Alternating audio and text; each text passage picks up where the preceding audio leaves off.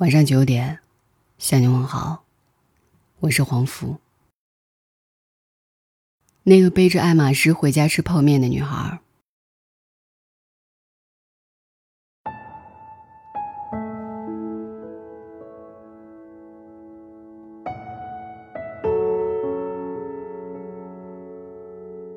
周末和一个朋友逛街，看上一双高跟鞋，确实特别好看。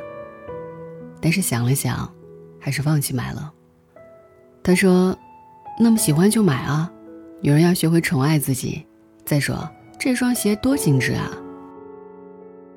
我其实不是不会宠爱自己，而是这双鞋真的太高了，有足足十二厘米，而且细跟儿，与我没什么场合可以穿。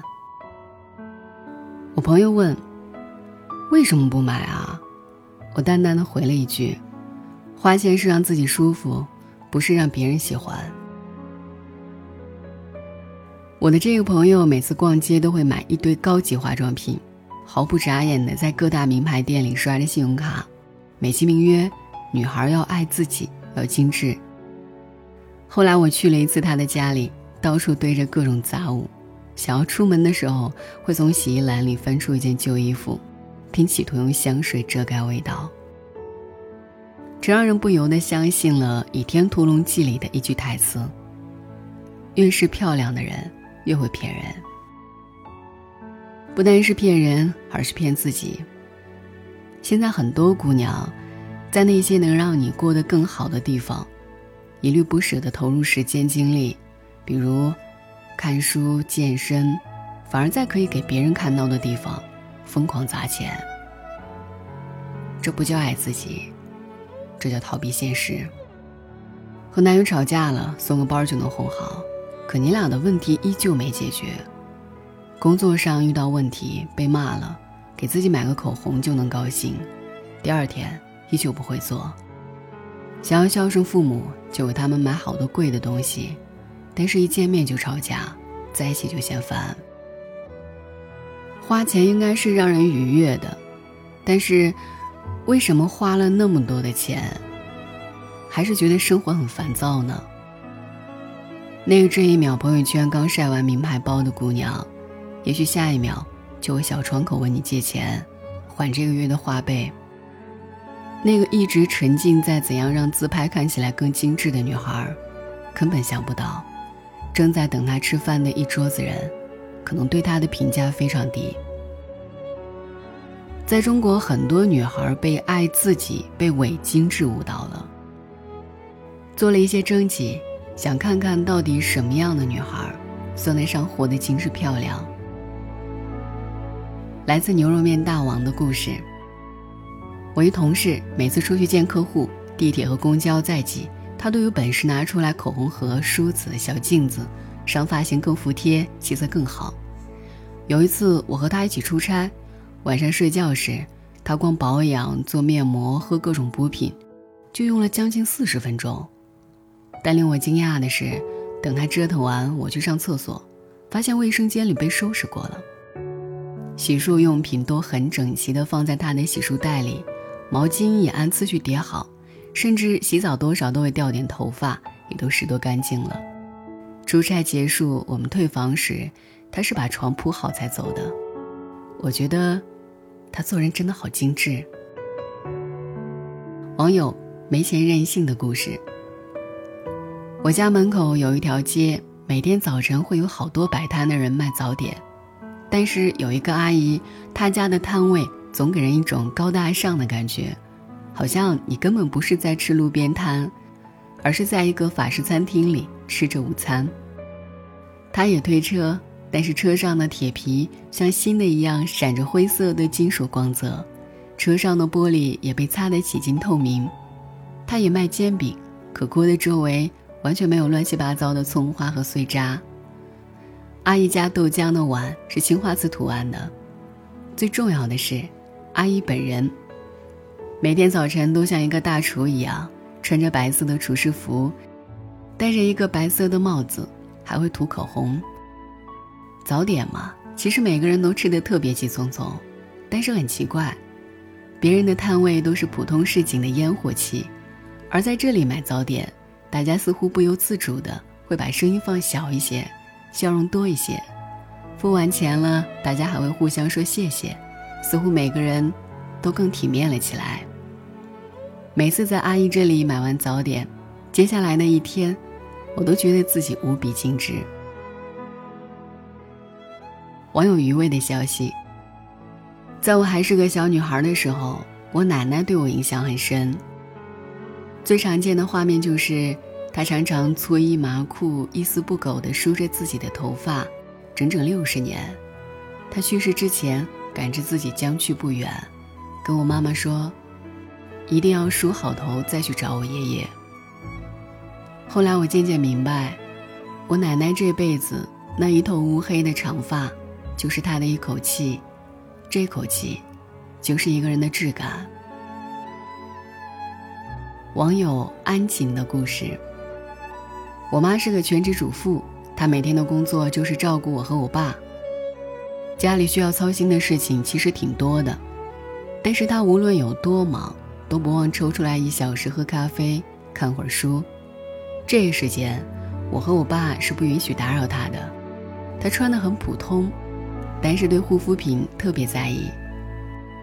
他常常跟我说：“女人最重要的就是皮肤和心情。”周末我和我爸放假，他也给自己放假。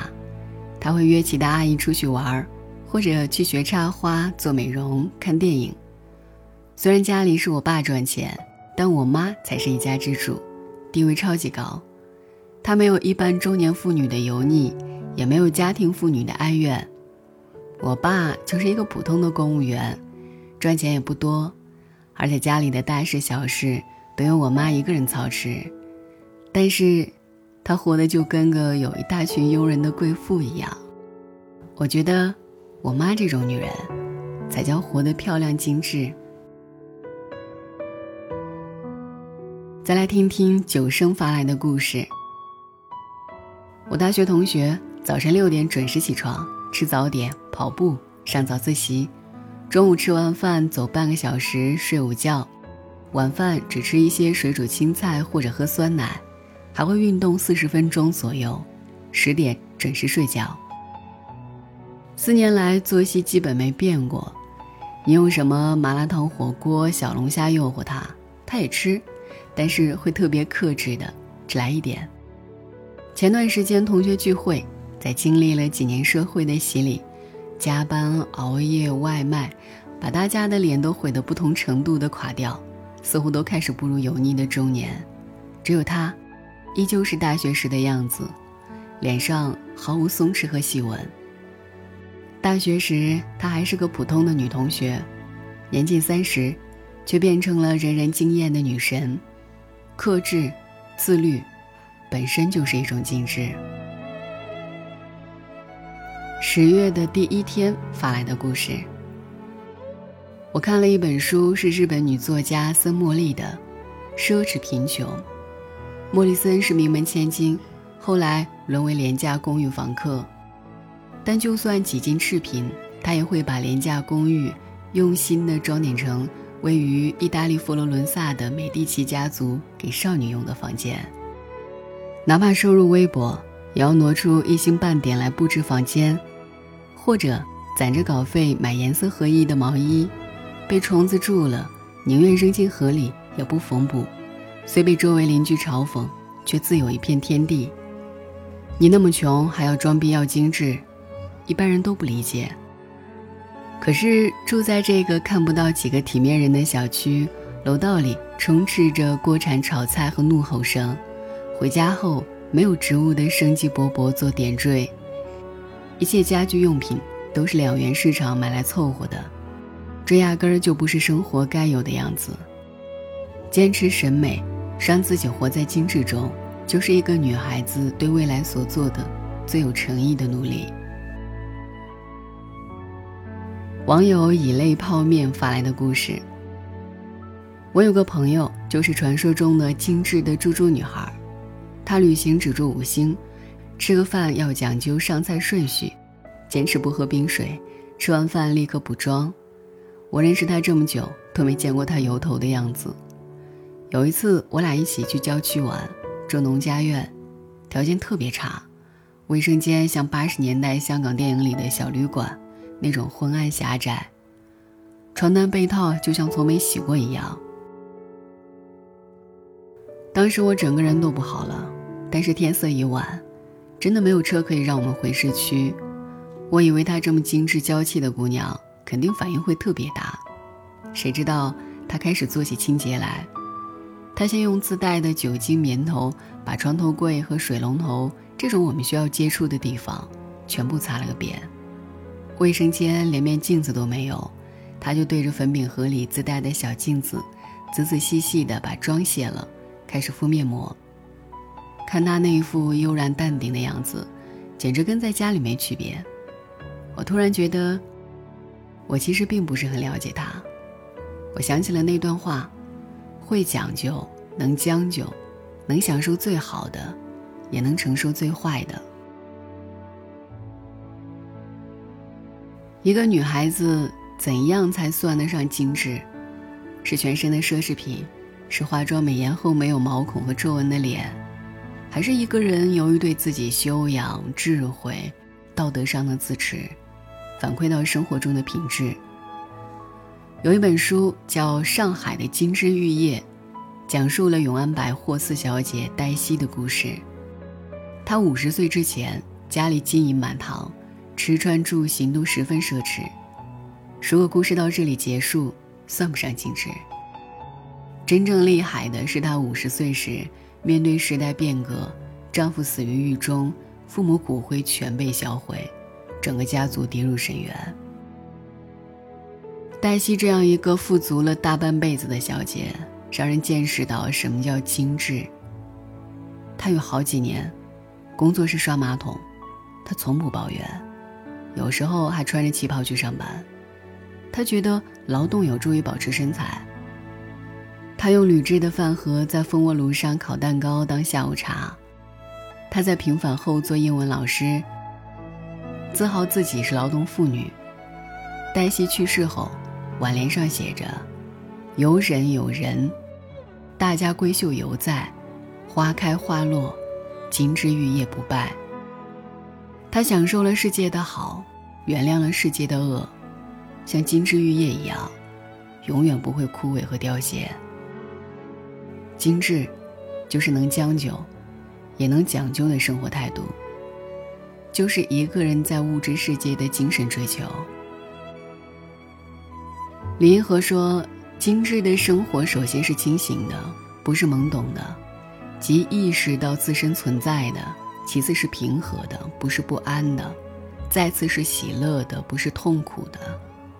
如果一个女人就觉得精致的生活就是网红脸。”高级下午茶、爱马仕包包，这只能算有钱人生活。精致生活的确也是一种奢侈，但是它与买豪车别墅的奢侈不同。那什么才算一个女人该有的精致生活呢？我想是这样的：做自己喜欢的事，记住，是自己喜欢，而不是别人喜欢。从小我们都被教育成做一个让人喜欢的姑娘。为什么不是让自己喜欢的？第二，一定要养成健身的习惯。现在看不出来，几年之后健不健身的人长得完全不一样。第三，床头放本书，你的气质藏着你念过的书、走过的路。每天一小时，一个月之后，你的气质完全不一样。第四。床上用品和内衣一定要用品质好的。真正的精致是把钱花在别人看不到的地方。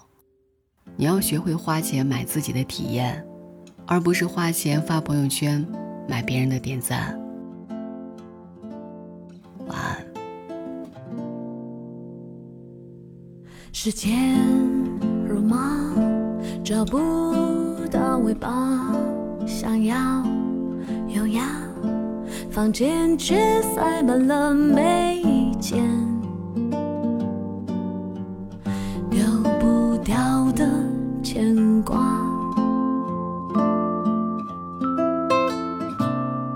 这样好吗？妥协的不像话，世界好大，怎么快追不上？为了谁留下的步伐？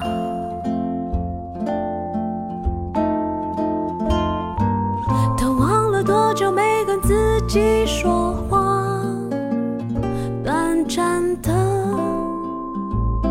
午后，静静的倾听我的不安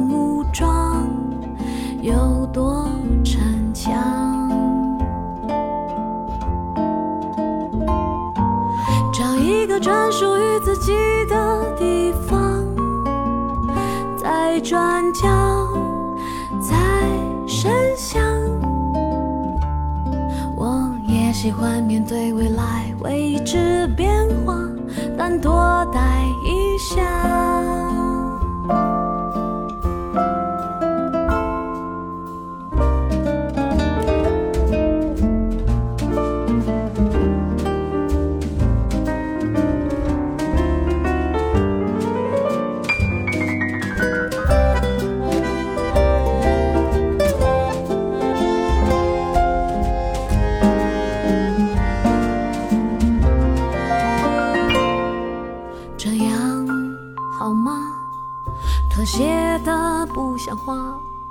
世界好大，怎么快追不上？为了谁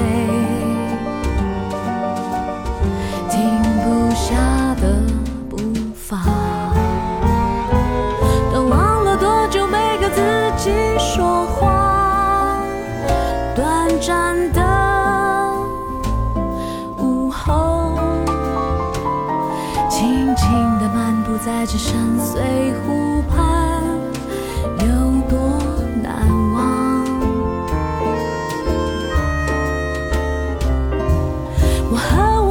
接受生命的伤，褪去的美丽伤。